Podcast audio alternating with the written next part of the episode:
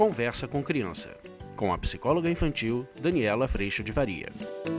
Oi, gente! Hoje a gente vai falar sobre algo muito comum que acontece quando as crianças têm algo muito desafiador para fazer. Normalmente elas se livram, elas querem se livrar, fazer rápido, correr daquela situação. Será que isso aí tem acontecido na sua casa? Como é que a gente pode trabalhar esse assunto com as crianças? Vamos falar sobre isso? Meu nome é Daniela Freixo de Faria e eu sou psicóloga infantil.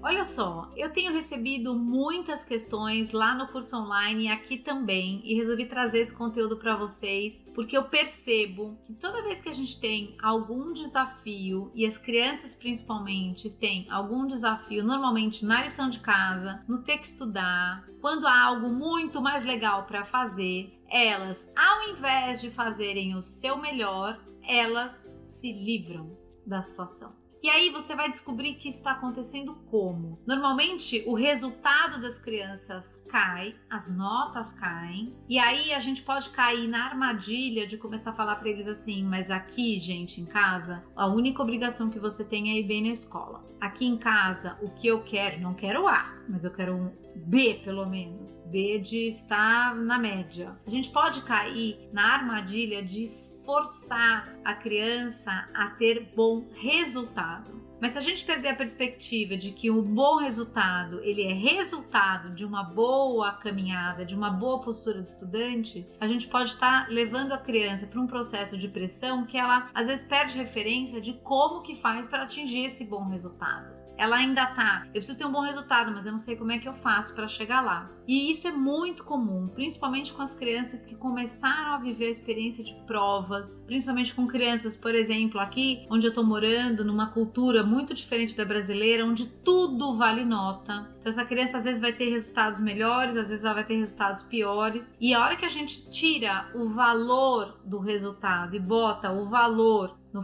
você fazer o melhor possível. A gente sabe que esse resultado ele vai variar, sim, mas que ainda assim eu tenho algo muito primordial para cuidar, que é a entrega, o que eu entrego. Será que eu estou entregando o meu melhor possível?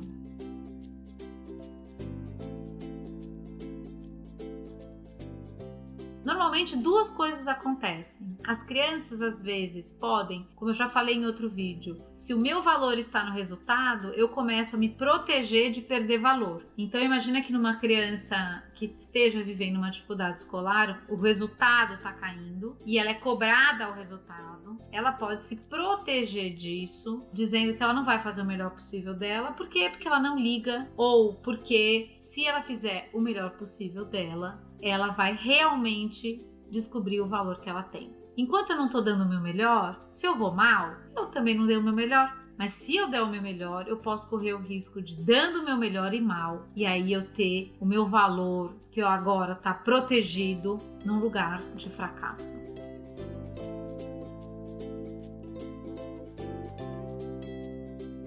Quando a gente tem o nosso valor colocado no resultado, a gente está vivendo sempre risco de perder valor. E isso exige de nós, inclusive pais, um lugar de grande exigência, de dar conta, de perfeição, de controle, que custam muito caro. E talvez a gente nem perceba o quão caro isso custa. Custa a tua saúde, custa as tuas relações, custa as suas enxaquecas, custa a você, a tua depressão, o teu pânico, o teu medo de perder valor e assim por diante. Na hora em que a gente traz o valor para sua entrega e você pode entregar o melhor possível, a gente sabe, por exemplo, que muitas vezes a gente entrega o nosso melhor possível e nem sempre o resultado é extraordinário, mas o seu valor como pessoa está preservado, está na sua entrega, não está no seu resultado.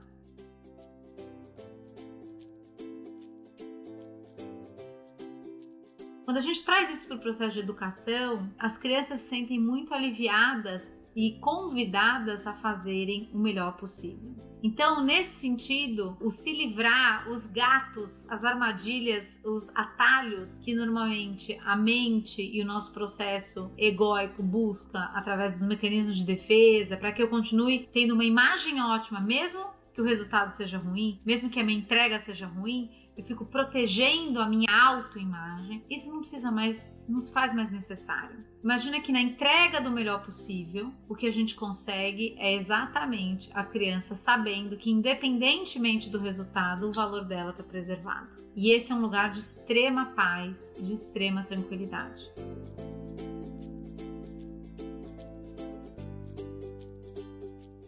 Como é que a gente pode ajudar nossos filhos a perceberem isso? Se por um acaso seu filho está correndo para fazer a lição de casa, se por acaso ele corre para fazer a prova, se por acaso as notas dele, sim, o resultado dele está deixando a desejar, convide-o a perceber que o valor dele está em fazer o melhor possível e convide-o a refletir se ele fez o melhor possível ou se ele se livrou daquele momento. Eu adoro usar a história dos três porquinhos para contar para as crianças a respeito do se livrar. Imagina que no primeiro porquinho, aquele que fez a casinha de palha, ele queria, sim, o mais rápido possível se livrar daquilo que era chato, penoso e trabalhoso, porque o que ele queria era ficar somente com a parte gostosa da vida, que era o brincar. Mas o sopro do lobo mal e o lobo mal, eles chegam. Ele vai chegar numa prova, ele vai chegar numa chamada oral, ele vai chegar na lição de casa que a professora vai ver. O lobo mal, no sentido da cobrança, do momento onde você precisava estar preparado, ele vai chegar. E na hora em que eu não fiz o meu melhor e eu me livrei daquela situação, quando essas situações elas aparecem, a gente tá absolutamente despreparado para elas. E aí, normalmente, a nossa casinha voa pelos ares, que é quando sim, aí sim o resultado se apresenta. Mas o resultado só conta do meu processo e não do meu valor. Quando eu vou para a casinha de madeira, que aquele segundo porquinho foi capaz de fazer, a gente pode perceber um pouco mais de dedicação, um pouco mais de empenho, um pouco mais de entrega. Mas ainda assim, eu queria me livrar. Eu não fiz o meu melhor possível. E o que acontece é que naquele momento onde o sopro chega, o desafio aparece, a prova aparece, a lição de casa é corrigida e tudo mais, ainda assim a minha casinha será levada. Na hora em que a gente chega no terceiro porquinho, que é o porquinho que fez realmente o melhor possível, e nisso ele teve um tempo empenhado, ele teve uma dedicação grande, ele disse não para coisas gostosas, ele teve esforço colocado nessa atividade. O que acontece é que na hora em que o desafio do sopro do lobo aparece, que pode ser aquela entrevista de trabalho, que pode ser aquele momento onde você está se sentindo desafiado para as crianças a prova, a chamada oral, aquele momento onde eu tenho que escrever alguma coisa, o vestibular, seja o que for, ele está preparado para fazer o melhor possível. Ele já está fazendo o melhor possível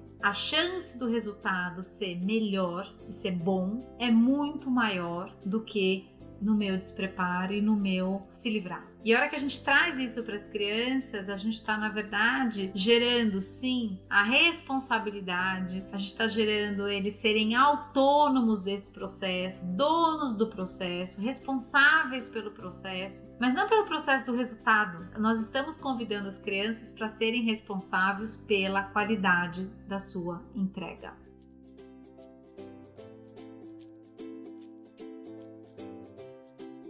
Resultados ruins podem acontecer? Podem.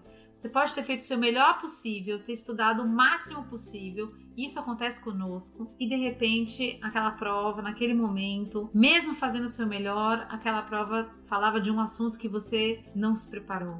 Você se sentiu mal naquele momento, alguma coisa pode acontecer, mas a chance disso acontecer é muito menor do que você se descuidar do seu preparo, se descuidar da sua entrega e ter um resultado bom a chance de ter um resultado ruim é muito maior. Então, quando a gente começa a convidar as crianças para serem, sim, porquinhos da casa de tijolo, e não a gente entrar como garantidores disso, mas convidá-los a se responsabilizarem por isso, a gente está dando todo o suporte para que eles sejam responsáveis pela entrega deles. E a gente pode ser responsável pela nossa entrega, mas a gente não pode jamais ser responsável pela entrega do outro. E é nessa conversa que a gente vai dar suporte para que ele consiga fazer o seu melhor possível. Mas eu não posso garantir que você faça o seu melhor possível. Nesse processo, quando essas crianças passam a viver o seu melhor possível e passam, como consequência, a terem bons resultados, isso passa a criar um ciclo virtuoso na vida de uma criança e de um adolescente. E ele passa a querer mais desse processo. É prazeroso construir casa de tijolo e é isso que essa criança passa a querer da vida. Estudar, por exemplo, passa a ser prazer e não mais desprazer, desconforto, porque eu passo a perceber o tamanho da minha capacidade nesse processo.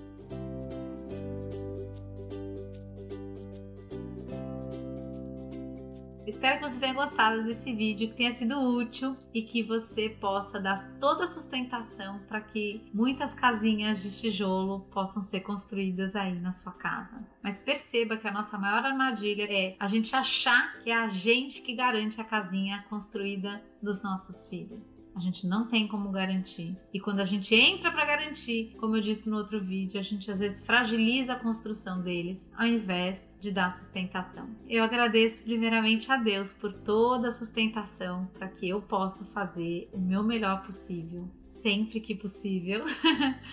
e agradeço a tua presença aqui. Tchau! Você acabou de ouvir Conversa com Criança, com a psicóloga infantil Daniela Freixo de Faria. Mande seu e-mail para conversa@danielafaria.com.br.